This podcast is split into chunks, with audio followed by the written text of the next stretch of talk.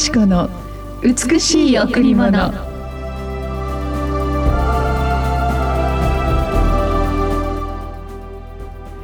あなたは人々に言え万軍の主はこう言われる。私に帰れ。万軍の主の言葉そうすれば私もあなたに帰る。万軍の主は言われる。あなたは人々に言え万軍の主はこう言われる。私に帰れ。万軍の主の言葉。そうすれば私もあなたに帰る。万軍の主は言われる。ゼカリア1の3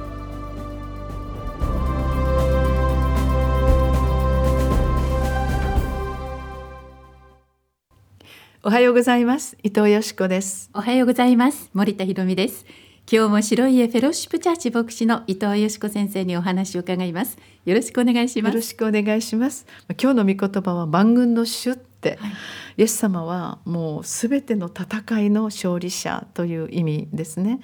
うん、あらゆる戦いがこの地上にもいっぱいあります、まあ、人と人との戦争もそうですが、うん、それだけではなくやっぱり霊的な精神的な、まあ、人間的ないろいろな心の戦いなどもありますよね。そのようなものにいつも勝利を与えてくださる唯一の神これがイエス・キリストこの主のことを万軍の主偉大なる力強い勝利者である万軍の主とここに書かれているんですね。この万軍の主がこう私たちに言ってくださるそれは私のところに帰っておいでと言うんですね。うん、本当にそうすれば私もあなたに帰るという。それは本当に神様というのは天高く崇高なる場所から私たちを見下ろす神ではなく私たちの生活のただ中に来てくださる。本当にすぐそばに私たちと一緒に動き私たちを見つめてくださるという真実なる神様は神に似せて人を作り神と共に生きるように私たちを作ってくださった。宗教ではなくて本当に私たちのこの肉体の中にある霊が本当に神様と結びつく時私たちに素晴らしい永の命が与えられると聖書に書かれているんですね、はい、この万軍の主である神様と共に生きる人生はあらゆる人生の勝利者になれるということを言ってくださっていることと、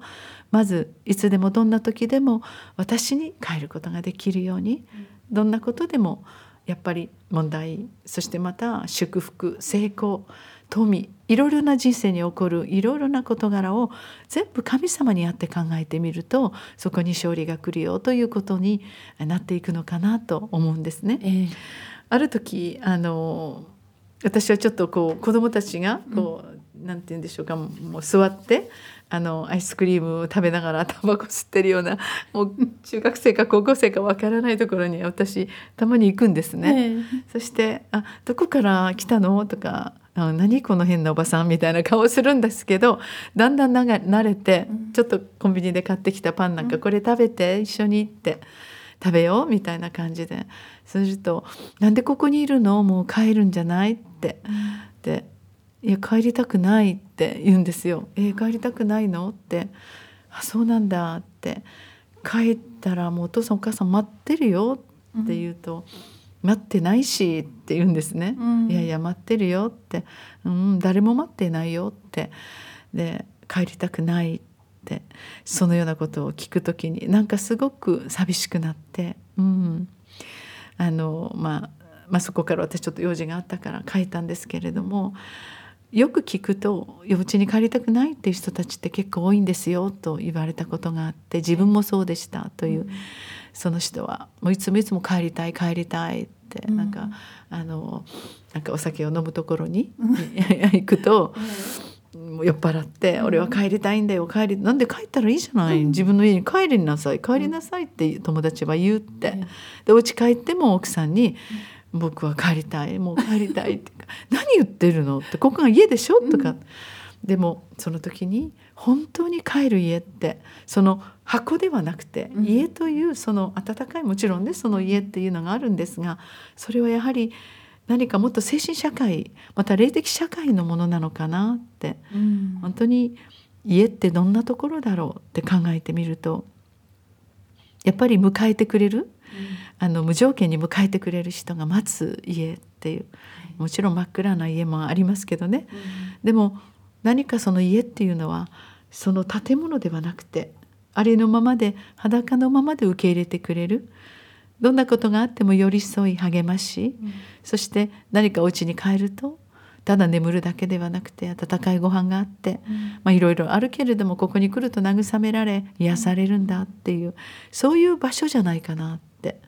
だからそういう場所をみんなが探しているのかな。でも実際家に帰ってみるとお父さんもお母さんもいなかったり、うん、先ほどの子どもたちのように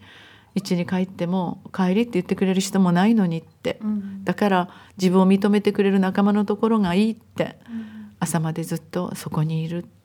そんなことを考える時に神様のこの御言葉「私に帰りなさい」そうすれば私もあなたに帰るという。本当の意味で私たちが本当に心から安息できる場所っていうのは私たちを知り私たちにルーツを与え、世界でたった一人の父母を与え、そしてその母の体の中で私たちの命を丁寧に組み立てデザインしその生まれるところ生まれる時生まれる場所生まれる環境生まれる家を準備してくださりその一つも選ぶこともしなかった私たちがある時こうして存在している、うん、本当の私たちのアイデンティティというかこの自己存在の意味っていうのはやはり神様私たちを作ってくださった創造主である神様にあるんだな、うん、だから私たちイエス様を信じた時から本当にいつもいつもどんなことがあっても平安で神様が私たちの味方なら何にも何にも怖いことってないよねって、うん、そういう人生が与えられてますよね。そうですね。はい、今日も神様に帰りましょう。両手を広げてあなたを抱きしめてくださる温かい天の父なる神様があなたを迎えてくださいます。はい。一曲お送りしましょう。はい。今日も賛美の泉でお届けします。帰ろう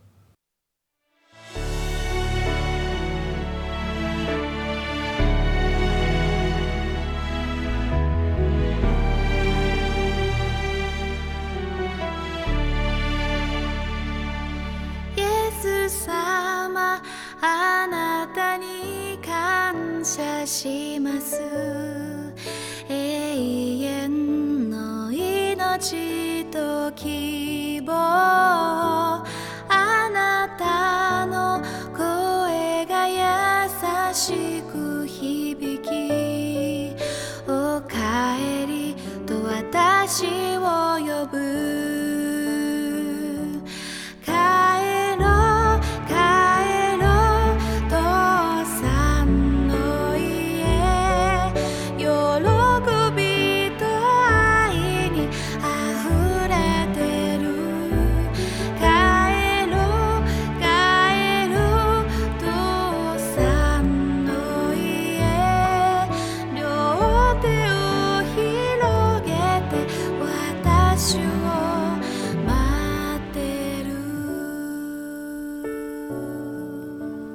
美の泉で帰ろうでした。